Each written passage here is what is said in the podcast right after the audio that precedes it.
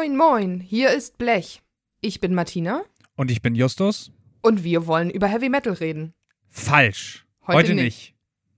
Eins davon können wir rausschneiden. Das war süß, ja. wie wir gleichzeitig geredet haben. Mach weiter. Okay, wir haben uns heute mal vorgenommen, über all das zu sprechen, was Metal-Fans heimlich oder unheimlich äh, neben ja, Metal hören. Wir haben dazu natürlich eine ganze Menge zusammengetragen, aber ganz im Ernst, empirisch kann das eh nicht werden. Das wird eine subjektive Bauchgefühl-Betrachtung. Wie alle unsere Betrachtung. Genau, und ähm, dazu wollen wir das Ganze mal ein bisschen kategorisieren. Wir wollen äh, ein bisschen Erklärungsmuster finden, warum das eine, warum das andere, warum das und das vielleicht auch sogar falsch ist.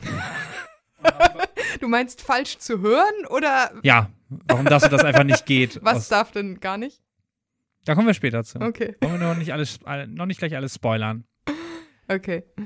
Ja, äh, Martina, was war in deinem, du hörst Spotify, was war in deinem Jahresrückblick, was dich so richtig überrascht hat? Überrascht hat mich an meinem Spotify Wrapped tatsächlich gar nichts. Bei mir war auf Platz 1 als Genre tatsächlich Industrial. Dann kam Post-Punk, Outlaw Country und Black Metal. Und tatsächlich hat mich Black Metal am meisten überrascht. Das kam, glaube ich, weil ich immer manchmal so zum Schreiben irgendwelche Death Heaven-Alben gehört habe und ähm, weil sonst habe ich das Gefühl, dass ich dieses Jahr an wirklich klassischen Metal eigentlich doch recht oft das neue Maiden-Album gehört habe. Einige sind Primordial und ähm, ja, weiß ich nicht, auf jeden Fall nicht hauptsächlich Black Metal.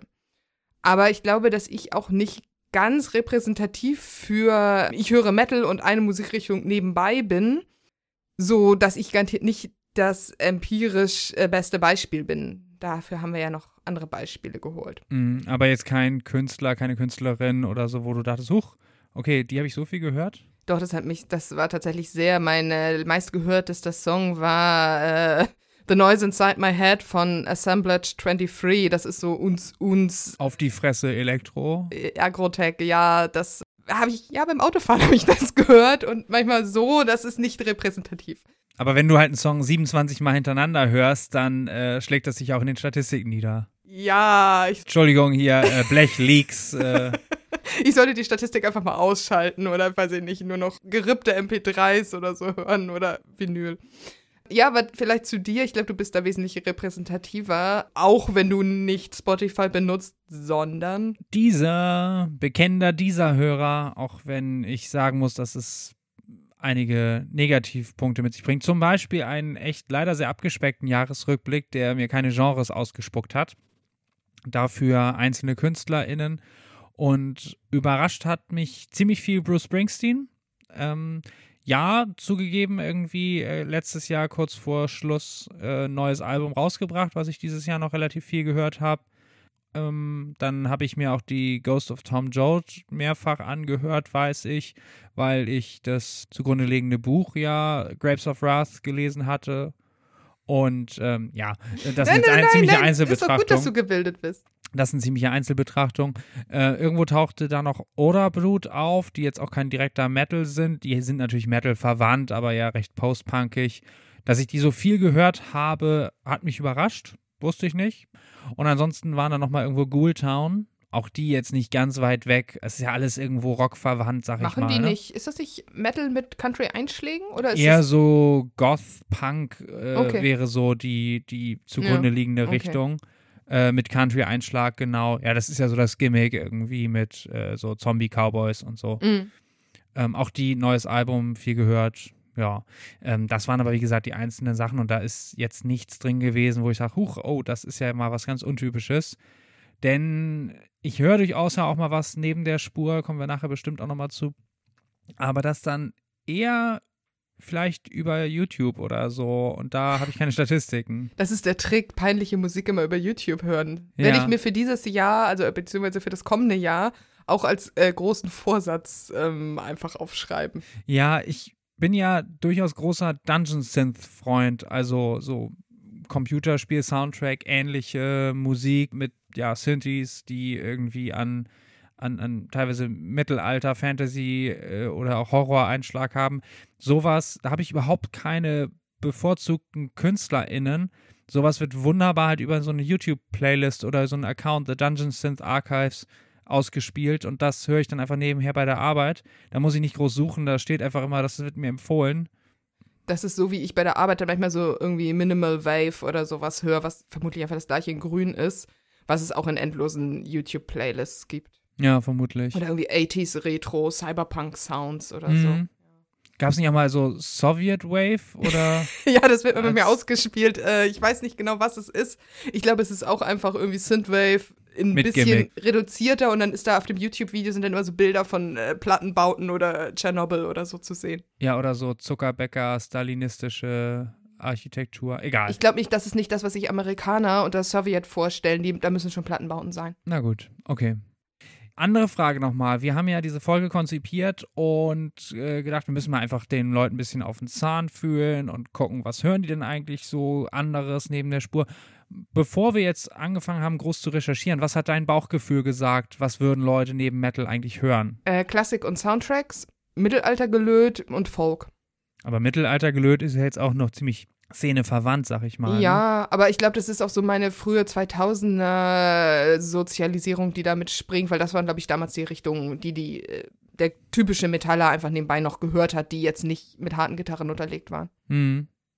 Und was die Leute tatsächlich, also die Leute, was Die Leute, Ja, die Leute wollen, dass was passiert. Oh, schöne Vorleitung. Nein, ähm, was einige Leute, die wir befragt haben, tatsächlich geäußert haben an Sachen, die so äh, unter dem Radar laufen oder neben der Hauptbeschäftigung gehört werden. Nebentätigkeit. Genau, äh, nur unangemeldete Nebentätigkeiten. Oh, das ist unser Folgentitel. Ja, ja, vielleicht. Ähm, jedenfalls, das hört ihr jetzt. Nach der nächsten Maus. Sowas wie Knorkator, die ja auch noch ein bisschen in den Metal irgendwie reinspielen. Aber auch Helge Schneider finde ich ernsthaft gut. Film-Soundtracks. Da ist insbesondere der Herr der Ringe Soundtrack zu nennen. Den höre ich super gerne. Unmetallisch, Tina Dico und Lars Winnerbeck. Neben einer hohen dreistelligen Zahl Metal-CDs steht auch die komplette Diskografie der Beatles bei mir im Regal. Oder das Spätwerk von Johnny Cash. Also ich höre eigentlich nichts anderes als Heavy Metal, vielleicht noch so ein bisschen klassischen Hard Rock. Also ich muss zugeben, dass ich nicht nur Metal aus den 80ern total gut finde, sondern auch leider äh, Pop aus den 80ern. Abgesehen davon Eurodance.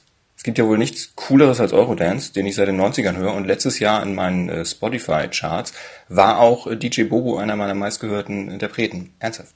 Ein bis zweimal im Jahr überfällt es mich, kölsche Lieder zu hören. Oder auch seit einer Weile elektronischer Kram, zum Beispiel Perturbator finde ich richtig klasse. Live bin ich ohnehin toleranter, da geht fast alles mit Gitarre. Vor ein paar Jahren habe ich aber mal was aus dem Bereich Synthwave für mich entdeckt. Und da gefiel mir vor allem, dass man auch mit elektronischen Klängen coole Atmosphären aufbauen kann. So, hat dich was überrascht? Äh, ja, tatsächlich, dass niemand Klassik genannt hat. Nur Film-Soundtracks kamen vor. Hm. Aber ansonsten, ich glaube, das ist auch wieder so ein Ding, weil das ja auch so medial so breit immer ausgetreten wurde, ne? Klassik und Metal sind so eng verwandt, Metalle hören auch Klassik.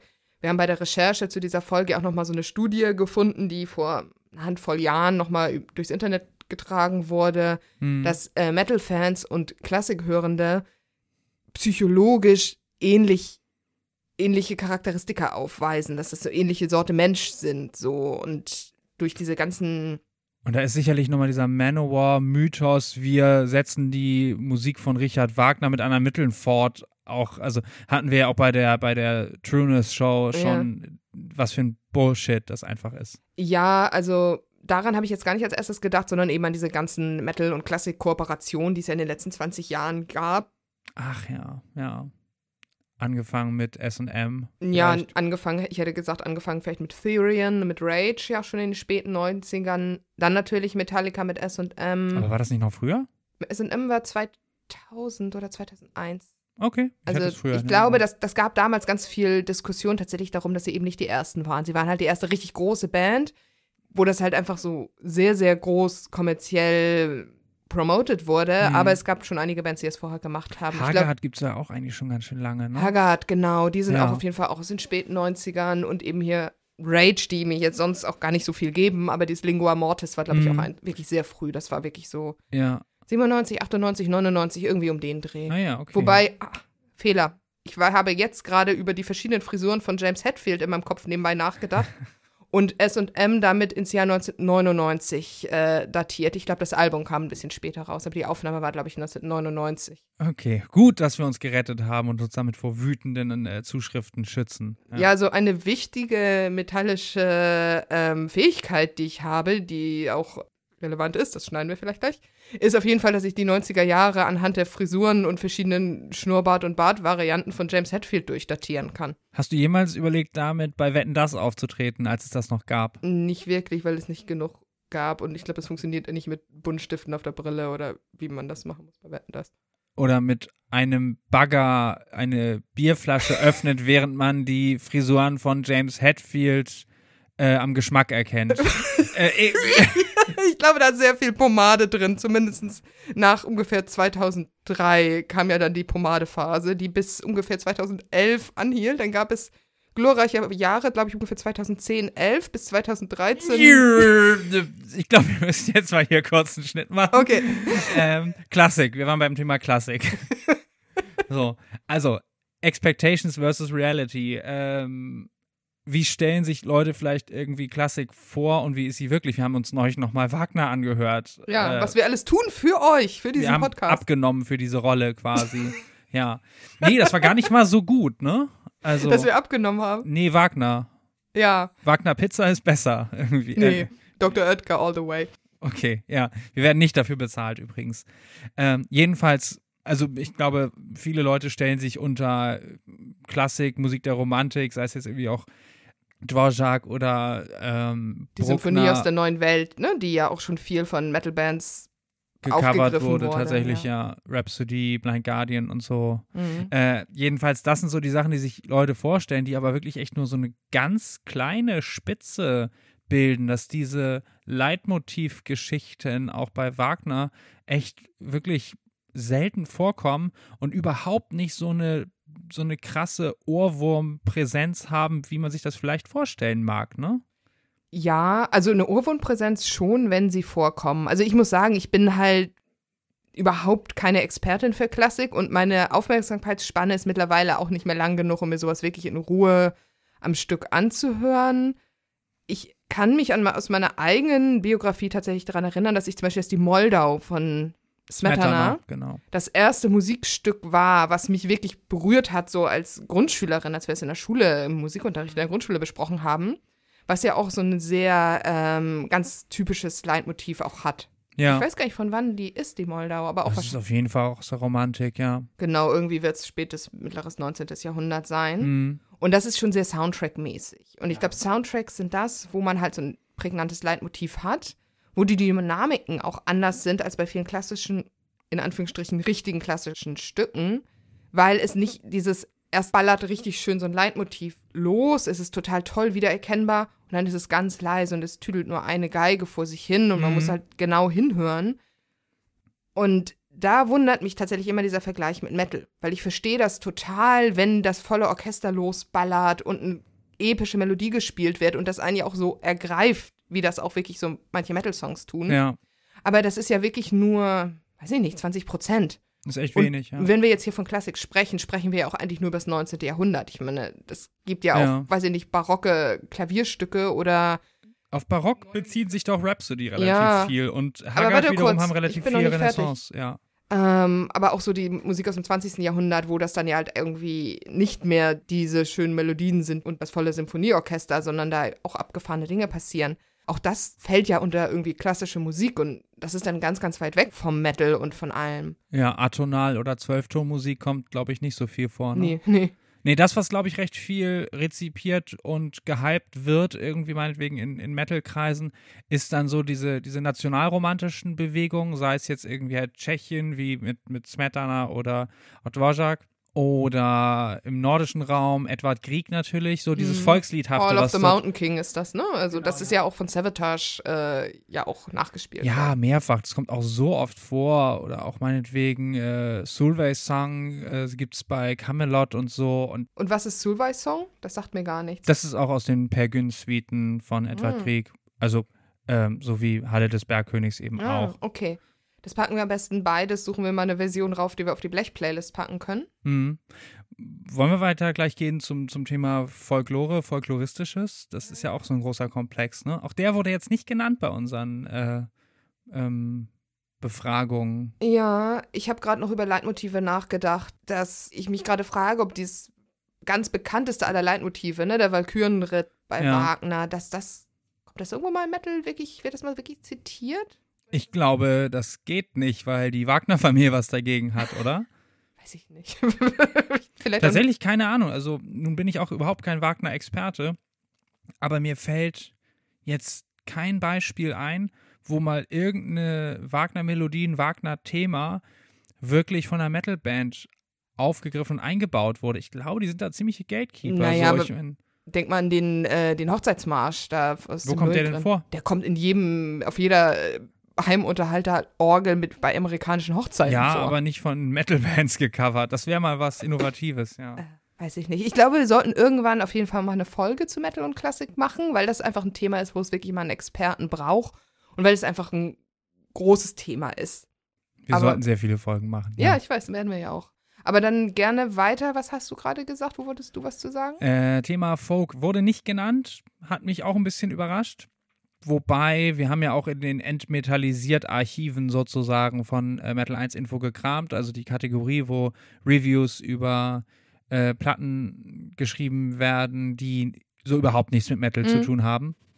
Und da ist natürlich Folk einerseits sozusagen der, der Folk-Folk im Sinne von ähm, volkstümlicher Musik aus anderen Ländern, logischerweise, weil volkstümliche Musik in Deutschland irgendwie wack ist. Ähm, und an der, auf der anderen Seite eben halt Folk im Sinne vom Folk Revival, amerikanisch oder angloamerikanische Kulturtraditionen, wo dann auch ein Bob Dylan meinetwegen herkommt. Das spielt ja schon eine große Rolle. Ja, also Folk, das eine, also was mir jetzt als erstes dazu einfallen würde, wäre diese ganzen Irish Folk-Geschichten vom ganz traditioneller, irgendwie Popmusik, bis hin zu den ganzen Folk-Punk-Sachen, Stichwort Mhm. Flogging Molly, Dropkick Murphys, was ja schon sehr gitarrenlastig ist und Ja, da ist der Sprung zum Metal überhaupt nicht mehr Nee. weit. Ne? Und da kenne ich auch wirklich viele Leute, die das hören oder wo das einfach auf irgendwie Playlist, wenn man bei irgendwie Leuten ist, einfach mit, mit dabei ist. Da Ja. guckt keiner zweimal hin. Absolut, genau. Da denke ich, äh, nimmt das auch niemand wahr. Oh, das ist was, was mit Metal nichts zu tun Mhm. hat. Das erwähne ich jetzt gesondert. Ja. Ich denke aber halt auch an solche Sachen dann noch wie irgendwelche auch Neo-Folk oder, oder ja, so Pagan-Folk-Geschichten wie Vadruna oder Heilung oder so, Mhm. die Stimmt. allerdings wirklich, das sind ja auch Szeneangehörige Ja. die das äh, produzieren oder machen.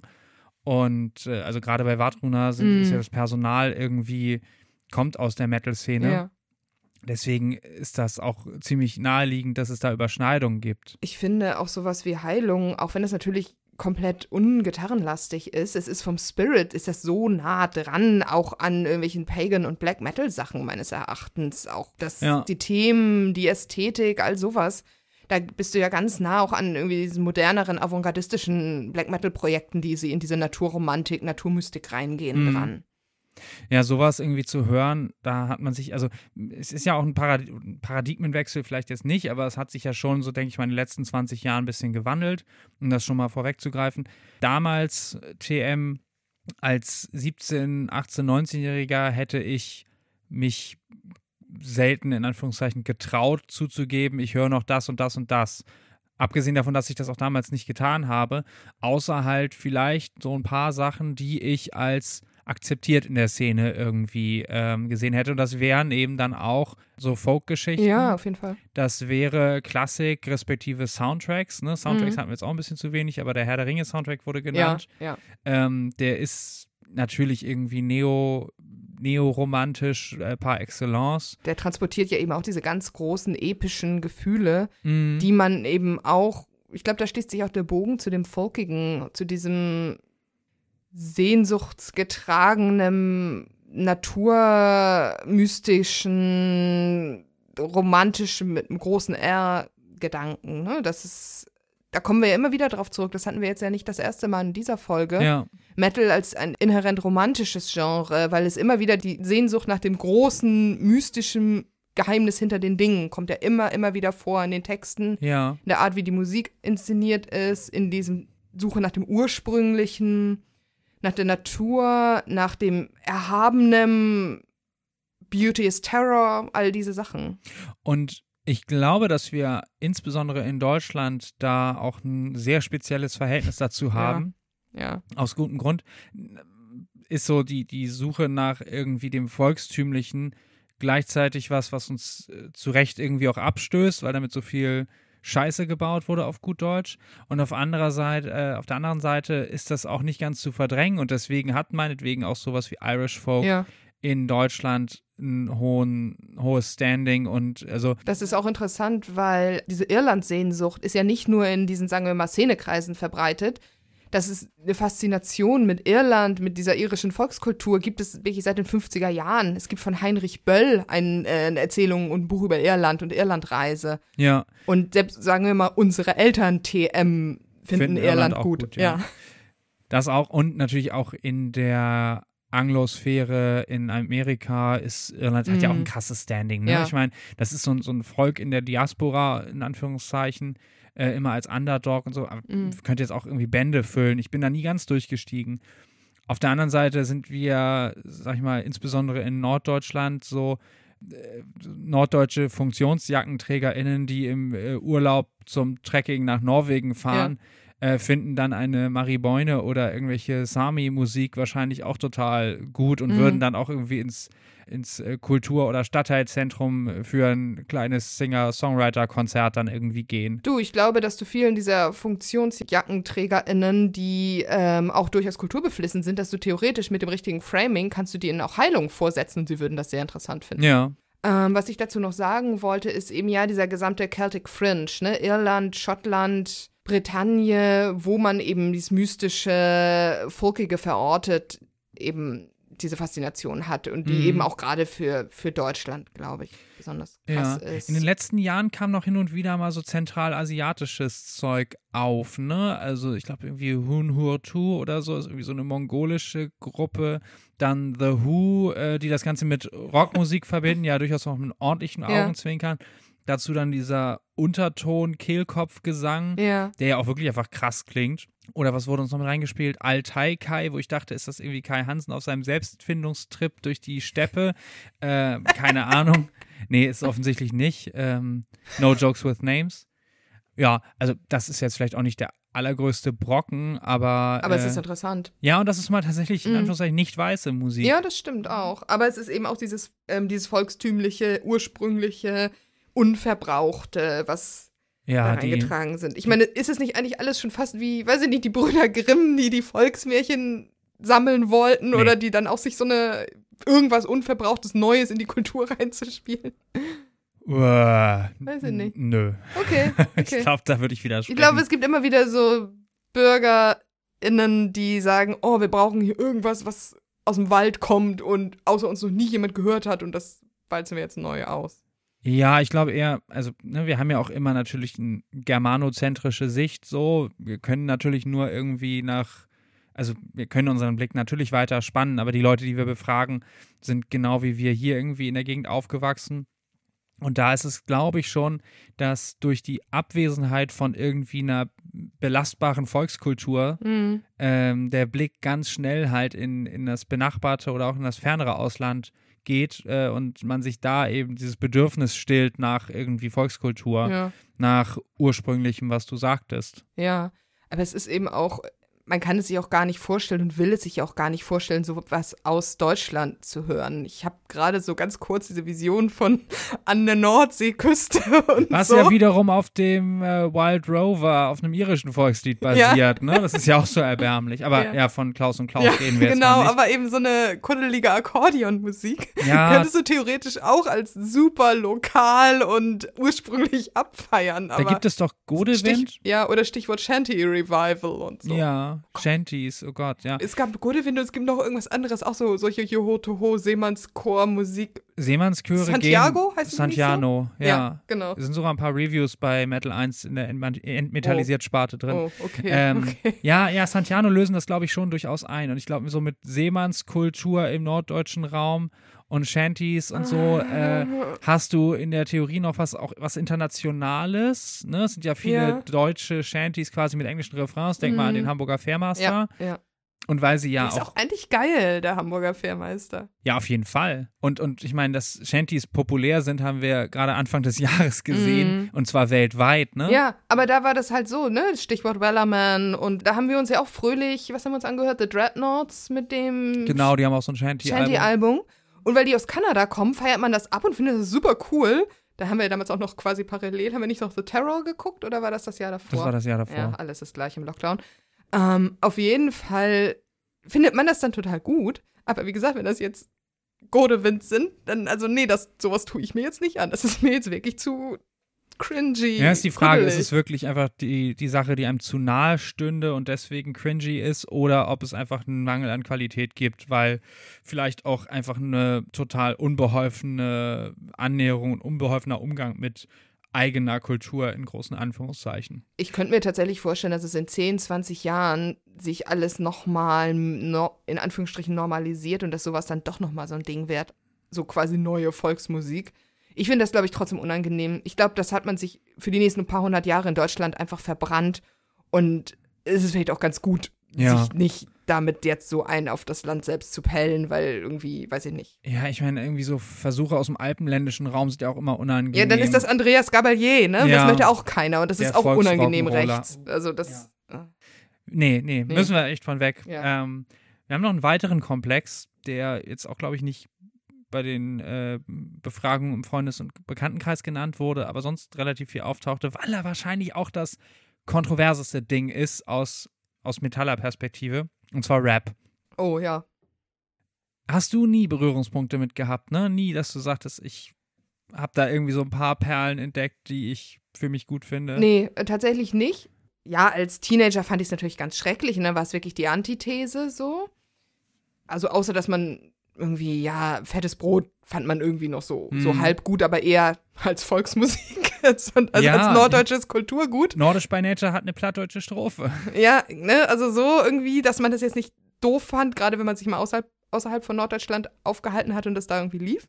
Aber ansonsten, nee, also bei mir tatsächlich nicht. Was eigentlich witzig ist, weil ich ja Text schon sehr gerne mag und wichtig finde. Hm. Aber irgendwie kommt es bei mir musikalisch nicht an. Also vielleicht habe ich auch noch nie den richtigen Rap gehört oder so, aber ich, ich weiß es nicht, ich glaube es Ja. nicht. Aber das ist tatsächlich auch eine Sache, die zumindest relativ viele Menschen meinem Eindruck nach ähm, Rap entgegenbringen, und zwar der Respekt für die Arbeit mit Text Ja, und klar. das auch durchaus Geschick erfordernde Spiel mit Sprache. Mhm, absolut. Und äh, wir hatten da eine These, die wir, äh, die uns begegnet ist, und zwar, dass das daher kommt, okay, wenn da was nachvollziehbar ist, was anstrengend ist, was irgendwie Arbeit und Können, Talent und alles Mögliche erfordert, dass das dann gleich mehr Respekt erntet. Wie würdest du das einschätzen? Du meinst das Handwerkliche? Ich hatte jetzt witzigerweise zwei Punkte, die ich ans Thema Rap anknüpfen würde. Einmal das Handwerkliche, da können wir jetzt gleich drüber reden.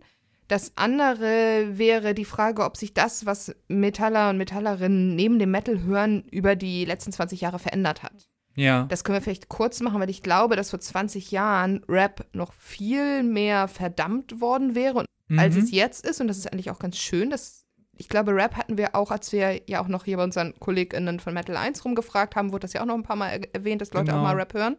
Dass das eben schon mehr jetzt, dass das geht, dass man Metal und Rap gemeinsam hören kann und dass es nicht nur in irgendeiner mystischen Mit-90er Jahre Crossover-Bandwelt existiert.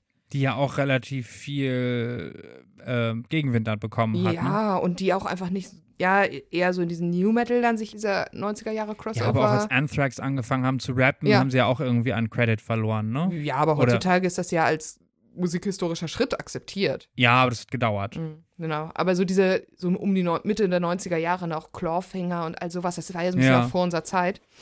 Ähm, genau, also das, ich glaube schon, Rap ist mittlerweile mehr akzeptiert, dass man einfach beide Genres vielleicht mehr nebenbei auch mal hören kann. Damals gab es noch diese Sticker bei Metal 1, wo, wo Hip-Hop noch verachtet wird. Oh ja. Gott, ja. Aber die andere Sache, genau das Thema, das Handwerkliche, ja, das glaube ich schon. Da geht das ja auch in andere Musikrichtungen, weil das, was wir jetzt mehrfach gehört haben, als wir uns umgehört haben und Leute gefragt haben, was sie neben Metal hören, ist, ja, wichtig ist, die Musik muss handwerklich sein, es muss echte Musik sein, es muss irgendwie authentisch sein, Hm. so richtige Instrumente, handwerkliches Können. Eben auch, ja, wie du meintest, ein kunstvoller Rap-Text zählt als handwerkliches Können, genauso wie eben noch akustische Instrumente spielen, sei das jetzt irgendwie die Pappfiedel oder sei es das Symphonieorchester oder sei es Ja, oder auch bei einer Rap-Combo, wenn da ernsthafte Instrumente Mhm, dahinter stehen, irgendwie mhm. sowas wie Kraftklub, was ja auch keine totale Rap-Combo ist, sondern Rap-Rock, irgendwas. Ja, Kraftklub ist tatsächlich auch eine der Sachen hier, wie heißt das dann nicht? Ich will nicht nach Berlin? Ja. Ja, genau, das äh, ja, war dann auch ein Song, über den man sich, den ich mich früher vor zehn Jahren auch mal gefreut habe, weil man den natürlich damals in Berlin auch Ironisch hat. abgefeiert hat. Ja, genau. Ähm, ich finde es interessant, das hatten wir, glaube ich, auch in irgendeiner von den Leuten, mit denen wir gesprochen haben, in den Statements, dass Authentizität eben immer mit realen Instrumenten und mit so einer handwerklichen Leistung verknüpft wird Mhm. und dass es dann teilweise heißt, auf elektronisch geht es vielleicht nicht. Dabei denke ich jetzt mal, ob man es jetzt mag oder nicht, es ist sicherlich jemand, der Stücke, Samples kunstvoll zusammenmixt. Macht ja auch irgendwie was Handwerkliches, was Es muss ja auch nicht immer anstrengend Nee. sein, eigentlich, ne? ich glaube auch nicht, dass der ist einen dummen Black Metal Song runterzuschrubbeln unbedingt super anstrengend ist. Ne? Ich Mhm. meine, sowas wie Venom kannst du jetzt nicht auch, auch nicht unbedingt Virtuosität. Nee, nee, Zu sicherlich nicht. Ja. Ja, da war es dann vielleicht noch der Tabubruch oder so, der, ähm, der Akzeptanz gefunden hat. Ja. Aber ansonsten ist ja Synthwave zumindest auch durchaus nochmal so ein Ding. Ja, und das ist überhaupt nicht handwerklich anspruchsvoll. Mhm. Ja. Ja, gesungen wird da schon meistens ja irgendwie. Echt? Oder? Nee, so Synthwave ist dies, das ist ja auch Ist komplettes Instrumental. Das ist so instrumentales Gedudel. Okay. Was ich da auch interessant finde, Synthwave ist ja keine 80er Jahre Musikrichtung. Es gab Synthpop, ne, sowas wie Mhm. Depeche Mode oder wie die ganzen eher poppigen Sachen. Und dann alles, was man jetzt unter Wave, Retro Wave, Cyberpunk Wave, Synthwave, das sind alles Erfindungen des Internets aus den letzten fünf bis zehn Jahren. Dieses Internet. Nein, also das meine ich jetzt gar nicht negativ. Dass das äh, ja so ein Nostalgie aufgeladenes Retro-Genre ist. Du siehst ja auch immer diese YouTube-Playlist, die dann halt so eine neonfarbenen Cover haben, auch ganz liebevoll gestaltet oft. So ein bisschen die Ästhetik alter Arcade-Spiele oder irgendwie so Miami Vice-Stil. Ja. Das versucht eine Vergangenheit zu evozieren, die es so nie gab. Ja. Und eben solche Stranger Things-Vibes zu versprühen. Also so, es ist, da könnte man eigentlich auch, könnte auch jemand mal so ein Essay drüber schreiben, was da versucht wird aufzubauen, was es so nie gab und was Leute, die damals auch gar nicht gelebt haben, in eine bestimmte Stimmung versetzen sollen. Ja, womöglich haben wir in den 90er Jahre oder 80, also eine vor 2000er Sehnsucht vor dem 11. September als Epochewechsel oder so, also eine 20. 20. Mhm. Jahrhundert Sehnsucht, die, ähm, wie du sagst, vieles aufbaut, was es so nicht wirklich gegeben hat. Mhm. Ähm, Nostalgie, Verzerrung und so weiter. Ich glaube, so in Nostalgie-Dinge fallen eben halt auch Sachen rein, wie, ja, definitiv werden ähm, Leute heutzutage, auch die unser Alter sind oder so, die eigentlich mit Rap nichts zu tun haben, wenn sie irgendwie aus Norddeutschland kommen, können sie trotzdem den halben Es ist Nordisch by 1996. Nature oder Jein von Fettes Brot. Ich war mal auf einem Fettes Brot-Konzert übrigens, ja. Das äh, sei mal dazu gesagt. Es war tatsächlich auf dem 30.12. Äh, alles etwas eng getaktet, aber es ging. Hat auch Spaß gemacht, war nur in der scheiß großen Arena. Egal. Äh, wir haben Karten für die Antilopen-Gang übrigens, möchte ich mal sagen. aber es wird im Januar sein. Niemals findet das oh statt. Gott, stimmt, das Vergiss ist im. Januar, ja. Ja. Schade. Ja, ähm. Aber Antilopengang und KIZ und Casper und so weiter ist ja auch so ein bisschen was, was man, ah, ich weiß nicht, wird das noch unter Conscious Rap subsumiert, aber das hebt sich ja zumindest irgendwie von 187 Straßenbande und Gangster Rap ab, wobei beides irgendwie auf seine Art und Weise Zuspruch auch erfährt, sicherlich teilweise ironisch so im Bereich Gangster Battle Rap. mhm, das hören auch Metal-Fans? Ja, also mindestens ironisch äh, zum Teil, glaube ich. Das ist vielleicht eine gute Überleitung zum Thema ironisches Musik hören, weil das auch diverse Male auftauchte und ich glaube, wir kennen es auch beide selber aus Festivalerfahrung. Festivalerfahrung, absolut. Ja. Genau, oder früher von irgendwelchen Partys. Irgendwann läuft immer Scooter. Oh Mann, ja. Ja. Und auf jedem Festival läuft irgendwann. Die Gummibärenbande. Oh Gott, ja. Oder Vicky. Baywatch, Soundtrack, Ja. ähm, ja, was hat man da noch? Irgendwie? Blümchen, 90er Jahre, DJ Bobo Ja. und all sowas. Oh Mann. Ja, und was ich mich immer frage, hören die Leute das dann auch zu Hause im Zimmer mit Kopfhörern? Das A-Team fällt mir noch ein, auch super beliebt. Ja, ich weiß, es, Freunde von mir damals hatten wirklich dann sich CDs gebrannt, wirklich nur für Wacken, wo echt nur so, Mhm. so Nicht-Metal-Trash drauf ja, war. Ballermann. Also Ja. da sieht man wieder, wie nah einfach diese Festivalsachen am Ballermann dran sind. Jein, da würde ich dir widersprechen. Insofern, ähm, das war dann selten jetzt so richtig doll Blümchen oder was weiß ich oder oder ähm, wie hieß er noch, Mickey Krause. Das glaube ich nicht. Das Das war aber- nicht dabei.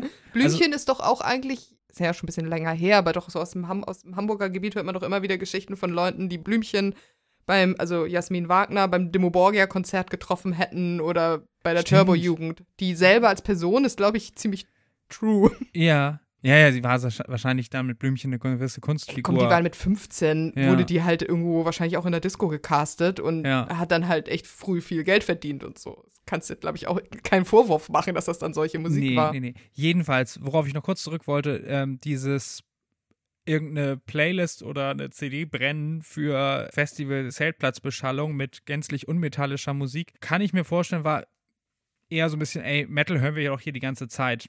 Dann gibt es da mal so ein bisschen den auflockernden Ausgleich. Aber es gibt doch auch ganz viele andere Sachen, die man hören kann, die nicht die Gummibärenbande oder die Kassierer sein müssen. ja, ich fand das auch nie wirklich gut. Ich habe das selber nicht mitgemacht. Ich hätte wahrscheinlich dann doch irgendwie, ich hätte wahrscheinlich sorgfältig kuratierte Playlists, CDs oder sonst wie gemacht von den Bands, die auf dem Festival spielen, um mich genau darauf einzustimmen und vorzubereiten oder so. Ja, aber es ist ja auch so, ich meine, du kannst ja auch fröhliche Strandmusik hören, die nicht Bum Bum Ballermann ist. Ja.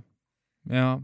So, das kann ich total verstehen, dass man auch im Festival nicht den ganzen Tag Mayhem hören möchte oder so. Mhm. Aber das ist dann eben dieses bewusst provozierende Schlagerkram. David so, Hasselhoff fällt mir da noch ein. Und das ist auch wirklich, also, das ist, glaube ich, Peak-Ironie oder auch nicht ganz zu durchdringend. Was ist davon Ironie? Man weiß ja noch nicht mal selber, ob der Hoff das richtig gut findet, was er da macht, oder ob er einfach ein riesiges Augenzwinkern dabei hat. Doch, er wird sicherlich eine ganze Menge Augenzwinkern haben. Ja, aber ich- wie viele Metal-Fans gehen semi-unironisch zu einem David? Hasselhoff-Konzert? Ja. Ernsthaft? Kennst du Leute, die das ja, gemacht ja, haben? natürlich. Echt? Auf jeden Fall. Ja. Finden das dann, glaube ich, wirklich irgendwie gut. Ich glaube, der lebt wirklich davon, dass er macht ironisch Musik für Leute, die es ironisch hören. Und am Ende geben alle komplett unironisches Geld dafür aus oder verdienen Geld damit. Also kann man halt machen, aber Ja. es ist irgendwie auch, wo ist da irgendwann die Iro- Ironie?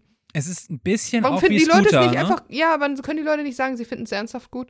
Wir mögen nämlich eigentlich keine Ironie hier bei Blech, das sei immer ganz kurz gesagt. Ähm, Also ich mag Ironie, aber ich muss mich nicht. Also, Nein, wir mögen keine Ironie. Okay, wir mögen keine Ironie. Ja. Ähm, aber so, ja, Scooter verstehe ich wirklich nicht. Dann höre Nee. ich lieber Ergo Noise. Es ist, ja, also, Also, Hot Ähm, Take, Ergo Noise auch nur Scooter für schlauere Menschen. Nee, nee, nee, nicht für schlaue Menschen, Okay. wirklich nicht. Mm, Ähm, für, für Leute, uns, uns schwarz angemalt brauchen. Ja. Wobei Scooter ja auch, also zumindest HP Baxter, doch auch irgendwie eine Goth-Vergangenheit hat. Ja, das ist so, die hat, der hatte, glaube ich, mal ein 80er-Jahre-Synth-Pop-Projekt, was richtig schlecht auszusprechen ist. Da sehen wir jetzt, ob der Popschutz funktioniert, wenn man HP Baxter im Synth, mit seinem Synth-Pop-Projekt pronounced. Achso, ich dachte, wenn der Popschutz funktioniert, bleibt nur noch Synth-Projekt stehen. Alter, Pop Genau. weg. Ist egal. Jedenfalls, äh, Scooter, wir müssen nochmal drüber sprechen, weil ich glaube, das, was. Ich habe wirklich in meiner, äh, in meinen 20er Jahren, die ich sehr viele in einer anderen norddeutschen Stadt verbracht habe, musste ich mir auf jeder Party Scooter anhören. Dann bin ich nach Berlin umgezogen, Ausgewandert. ausgewandert. Und auch dort fingen die Leute an, Scooter zu hören. Dann kam ich nach Hamburg und was muss ich mir hier auch anhören? Scooter, weil Leute es auch wieder ironisch gut finden. Es ist Ich war mal in zum Schottland Davonlaufen. zum Fußball gucken und bin mit Celtic Glasgow auswärts nach Inverness gefahren, um Das mir dort true. durch schneebedeckte Highlands, Ja. möchte ich nochmal dazu Ja. sagen. Ich hatte sehr viel Whisky getrunken Ja, also auch wirklich, Das da wird sind, immer bist du besser. jetzt hier in der Folk-Authentizitätsrichtung. Ja. Ja, Sehr ja, gut. und dann äh, waren wir da in diesem Stadion in Inverness mit Blick auf die Nordsee, das ist ziemlich gut. Äh, jedenfalls waren da so richtig derbe zugeguckste Schotten noch mit im Block, die gemerkt haben, dass wir aus Deutschland kamen und haben dann die ganze Zeit irgendwie Scooter, Hyper, Hyper, how much is the fish? Und so uns irgendwie damit aufziehen wollen. Gott, oh Gott. Naja, auf dem Rückweg auf dann, von der Reise bin ich dann zu Fettes Brot gegangen. Es war die gleiche Zeit. Egal. Okay. Ähm, Ja, aber. äh, ich ja. war noch nicht fertig mit Scooter übrigens. Äh, Entschuldigung, dass ich jetzt Monolog führe. Aber ich würde über Härte nochmal sprechen. Härte und Aggressivität. die man sich ja vielleicht auch mal woanders sucht. Du als meinst, nur weil Metal. Scooter irgendwie 200 BPM haben und Ja, es ist jetzt natürlich nicht das Härteste, was irgendwie vage elektronische Musik zu bieten so. Es hat. ist schon sehr schnell und vielleicht ist es aus Metaller-Perspektive auf eine gewisse Art und Weise härter als Minimal. Weil Minimal ist knallt nur dann, wenn du es halt aus einem richtig, richtig krassen Boxen, wirklich im Club oder so hörst. Mhm. Scooter klingt aber auch dann hart, wenn du es auf so einer kleinen Boombox äh, auf dem Fahrradgepäckträger hast oder so. Ja, dann müsste ich jetzt mal im Vergleich hören. Aber Härte und Aggressivität zumindest ist, glaube ich, es ist ja nicht die einzige Sehnsucht, die Metal-Fans an ihre Musik haben. Das haben wir ja schon mit dem ganzen Folk-Kram und so auch abgehandelt. Aber das ist ja auch ein Punkt, der Musikgeschmack irgendwie bei Metal-Fans mit dominiert. Und das kannst du zumindest auch in elektronischer Musik auf jeden Fall Mhm. und auch im Rap-Zirkus Ja. finden, ne? Aber die anderen Musikrichtungen, die wir so genannt haben, ne, Klassik, aber auch diese ganzen Folk-Sachen oder die Synthi-Sachen, die sind ja gar nicht so hart. Das ist dann wahrscheinlich der Ausgleich. Ja, also ich denke nochmal so an diese zentralasiatischen Folk-Geschichten mit dem Kehlkopfgesang. Das hat zumindest ja auch was von Growling. Ähm, gut, eine kleine Nuance nur. Aber bei tatsächlich Wagner oder einigen, auch bei, bei es gibt Bruckners neunte Sinfonie, zweiter Satz, das ist fucking Heavy Metal, wie der anfängt. So. Ähm, da gibt es ja auch durchaus klatschende Momente. Oder der, mein, mein lieber Gustav Holst mit dem Mars, das ist wirklich Geballer irgendwo. Also da ist Härte drin, keine Ja. Frage. Ja. Und ich glaube, das finden Leute gut, wenn sie Härte auch mal in anderen Musikrichtungen entdecken. Mhm. So, und wenn sie merken, okay, äh, ja, das ist jetzt nicht Gitarre oder Blastbeat-Härte, aber es ist trotzdem irgendwie, weil, weil diese Frage auch gar nicht so endgültig zu beantworten Ich ist. glaube nicht nur Härte, sondern auch Düsternis, die wir jetzt nicht unbedingt bei Scooter oder ironischer David Hasselhoff Musik finden. da ist aber auch die Härte nicht drin. Aber in diesen Folk-Sachen, in vielen Singer-Songwriter-Sachen, ich habe hier auf unserer Liste eben ja auch nochmal Nick Cave und so stehen. Auch äh, Johnny Cash, ne? Von Ja. Johnny Cash, ich glaube, dass die meisten Metaller und Metallerinnen, wenn die an Johnny Cash denken, denken sie halt an Hurt oder an die, an die American Recordings und nicht so sehr an seine fröhlichen Lieder aus den frühen 60ern. So. Mhm. Mm, eben äh, so, so ein Hang zur, zur Dunkelheit, äh, der ist schon, glaube ich, wichtig. Wobei ja auch tatsächlich der Johnny Cash und Tennessee 3 Sound mit dem Bumchicker Bumchicker jetzt nicht hart war, aber deutlich knackiger als jetzt irgendwie so weichgespülte 70er, 80er Country-Produktionen, die man sich sonst so vorstellt. Ich glaube, der gemeine deutsche Metal-Fan kennt gar nichts anderes an Country. Der kennt vielleicht noch Dolly Parton oder so. Aber ich glaube, so wie wir uns in diesen Outlaw-Country-Karam ja irgendwie aus Versehen reingenördet haben, Mhm. da sind die meisten Leute gar nicht so unterwegs. Die kennen Johnny Cash und Ja. Taylor Swift. Liebe Hörende, falls ihr noch richtig gute Country-Tipps habt, äh, bitte schickt sie uns zu. Wir sind äh, sehr neugierig, falls ihr da mehr wisst und mehr auf dem Kasten habt, als wir euch jetzt äh, einschätzen. So. Jetzt habe ich vergessen, was ich sagen wollte. Country und Härte, Düsternis. Düsternis, genau, eben Country kann ganz schön düster sein. Auf jeden Einfach Fall. zumindest so, also die Outlaw-Schiene auf jeden Fall mit den Texten von gebrochenen Leuten, diese Cry in Your Beer Music, der Ausdruck stammt nicht von mir, aber äh, auch, auch ja, Gefängnisgeschichten und sowas alles. Und gleichzeitig hat man hier, ich meine, es ist gar nicht anders als der Folk-Aspekt. Du hast auch wieder diese Verortung in der Region, die ähm, auch so die Natur als Bedrohung oder Sehnsuchtsort. Du hast, ähm, ja, genau, Drogen, du hast Reisen und all solche Sachen. Das ist jetzt auch so weit weg von diesen äh, Mhm. Celtic Fringe-Themen ist das auch nicht. Nee, gerade so Irish Folk und Country hat viel Überschneidung, Mhm, ne? genau. Also ich habe mir gerade neulich nochmal eine Dubliners Dokumentation angeguckt und die Besetzung, ja, ist auch ein Banjo, da sind auch Akustikgitarren, Mhm. Reibeisengesang und so, ja, ja. Ja. Und auch Wechselbass. Und man hat bei beiden ja auch wieder dieses, das Romantische, ne? Also Mhm. was ja wieder genau diese Themen, die ich gerade aufgezählt habe, wieder sind. So. Ja, ja, da ist dann, genau. glaube ich, auch wieder der, der Verweis wieder zu Metal. Absolut. Wir haben da nochmal so Comedy, also Ironie hatten wir auch schon, dass Leute irgendwas ironisch hören, aber es gibt ja auch Bands, die tatsächlich oder Künstlerinnen, Gruppen, die irgendwie dezidiert Comedy-Musik machen, die ja auch zu einem guten Teil ankommt. Helge Schneider wurde schon genannt. Ja. Dann haben wir natürlich so, so Gimmick-Bands auch wie JBO, die dezidiert aus dem Metal kommen. Mhm. Ja, ich glaube, da ist ja ein Unterschied zu Helge Schneider. Helge Schneider ist ja sowas, den mag ja jeder zweite Deutsche mag Helge Schneider, glaube ich. Ja. Bin ich nie mit warm geworden, du? Ich bin ja Popkultur fern aufgewachsen. deswegen habe ich den nicht über Eltern oder so mir nah, ist er mir nicht nahegebracht worden. Das ist, glaube ich, so was Typisches, was Leute über ihre Eltern kennenlernen. Ja, Deswegen, ich bin, Okay. ich habe da einfach, keine Ahnung, ich kenne halt Katzenklo und das war's. Aber das ich heißt kenne nur viele. Katzeklo ohne N. Egal. Ja, also sehr viele Menschen, deren Meinung und Humor ich sehr respektiere, mögen Helge Schneider. Mhm. Deswegen, weiß ich Dann gibt es ja noch so Cover-Gimmick-Projekte, ne? Wie JBO. Acid. Ja, ja, die covern ja gar nicht so viel tatsächlich. Echt? Nee. Ja, sind nicht alle Songs von JBO, sind doch immer auf der Melodie von irgendeinem bekannten Rock- oder Metal-Song mit einem dummen Text. Inzwischen glaube ich nicht mehr so viel. Aber das das war ist so früher, ja. Damit waren, sind sie doch berühmt geworden Ja, und das finde ich ist schon ein Cover. okay, ich denke aber eher so an sowas wie Alec Acid, die Ja. halt Metal oder auch Rock, Pop-Songs nehmen, aber eben halt auch tatsächlich, ich glaube, die haben Children of Bottom gecovert und sowas, ne? Und, und Nightwish und Megadeth und hast nicht Hast gesehen. es so 2005. und daraus eben diese finnische Humpa gemacht haben mit, äh, mit Bier. auch ja sehr viel Bier und Wodka und Saufen und Tanzen und anstrengend. Ich war sehr oft auf Konzerten davon, Ja. muss ich gestehen, aber das ist auf jeden Fall nichts für zu Hause, gar, auf gar keinen Fall. Ja. Ja, ich glaube, der Faktor Bier ist hier einfach ganz wichtig. Hm. Vielleicht ist der auch beim Irish Folk dann auch wichtig, ne? Dass man eben manchmal auch nicht nur Headbang möchte, sondern einfach zu seinem Bier auch noch ein bisschen hüpfen möchte. Ja, bei diesem Irish Folk Punk Kram, Ja. ne? Bei jetzt klassischem Irish Folk, der ist ja teilweise auch viel langsamer Mm, und ruhiger, mm. als man sich das so als Aber so dieser vorstellt. Irish Folk Punk, ich weiß, dass wir neues noch mal im Auto Flogging Molly gehört haben, ein Mhm. frühes Album und uns gewundert haben, wie unglaublich schnell auf die Fresse das alles ist. Da ist ja überhaupt keine Ruhepause drin. Ja. Das ist ja wirklich nur. Ja, ich singe jetzt lieber nicht.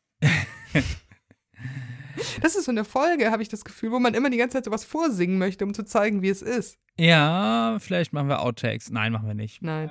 Ich glaube, wir haben noch einen letzten Aspekt, nämlich wir haben super viele Musikrichtungen ja jetzt genannt, auch viele Sachen, die man gar nicht erwartet hätte, Stichwort Rap. Aber gibt es noch Sachen, die gar nicht gehen, die wirklich einfach keiner hört und wo sich wirklich keiner mit assoziieren möchte? Also wir haben natürlich eine ganze Menge Sachen, die nie genannt wurden. So, niemand hat gesagt, oh, ich finde so modernen Autotune-Rap oder Trap oder sowas total gut. Oder ich bin großer Helene Fischer-Fan und Meinst du nicht, dass Leute Helene Fischer auch ironisch hören auf dem Festival? ja, also gebe ich dir Brief und Siegel, dass das irgendwie auf Festivals, die ich nicht besuchen würde, äh, auf dem Zeltplatz läuft, ja.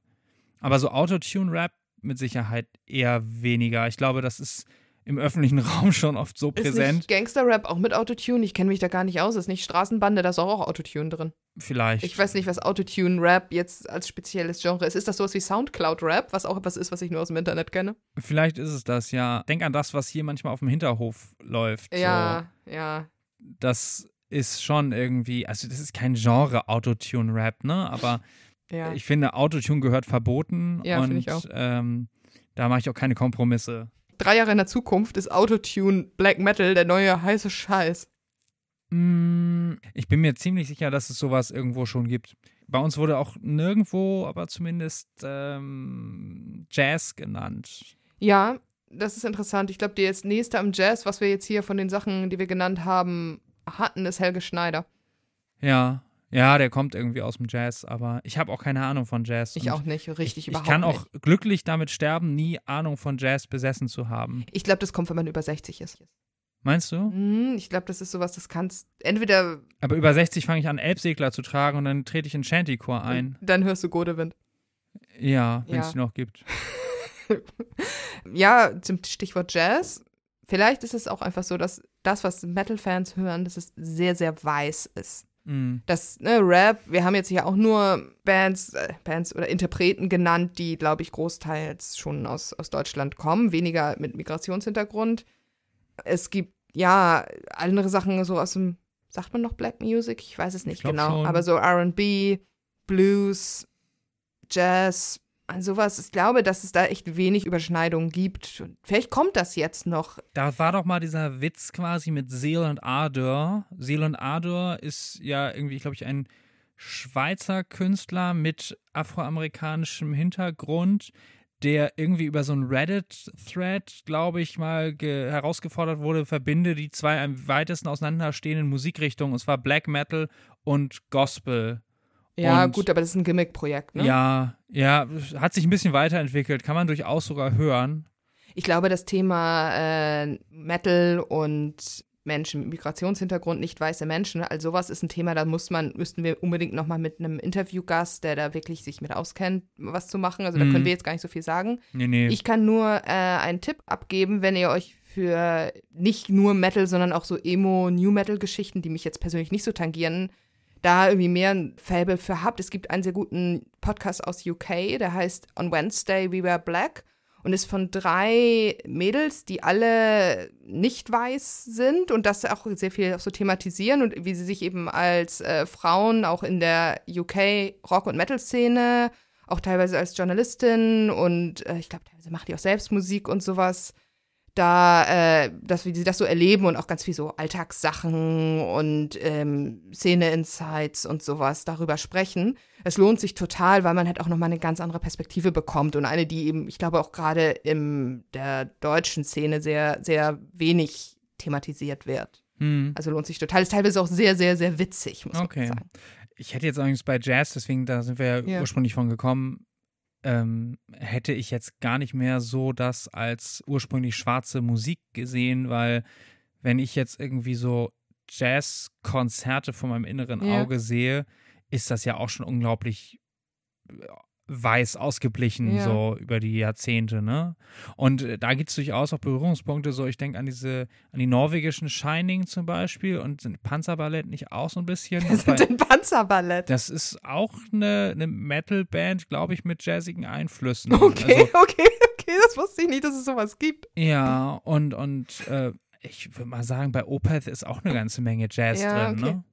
Aber ich habe keine Ahnung von Jazz. Mhm. Steinigt mich, falls ich was Falsches gesagt habe. Also, wir haben ja jetzt auch großteils über die Fans und was die so hören gesprochen, welche, äh, wie sich die Bands, wo die Crossover-Potenzial sehen, das ist, glaube ich, auch nochmal eine ganz andere Geschichte, weil ich glaube, Hm. alle Musikrichtungen, die es so gibt, sind schon mal mit Metal gekreuzt worden mittlerweile. Ja. Ja, auf jeden Fall. Und, und ich glaube tatsächlich, das war auch vorhin nochmal unsere Frage, dass sich in den letzten 20 Jahren da eine ganze Menge gewandelt hat, dass viel mehr geht, dass Mhm. letzten Endes, ich meine, früher TM hättest du dir dafür auch eine Platte kaufen müssen. Heutzutage Ja. kannst du das einfach übers Internet mal Ja. einfach reinhören und merkst Mhm. so, okay, ist gut. Ja. Äh, ich muss mir nicht die Blöße geben, dafür Geld auszugeben und äh, kann das einfach so mit in meine Playlists packen, in meinen. Mix irgendwie und mit aufnehmen und äh, muss nicht mit Menschen interagieren und äh, Mhm. ja. Also, Stichwort Playlist auch, ne? An den Streamingdiensten. Du musst nicht mehr nur ein Album hören, du kannst ja auch eine Playlist machen, die einfach deine Stimmung widers äh, widerspiegelt.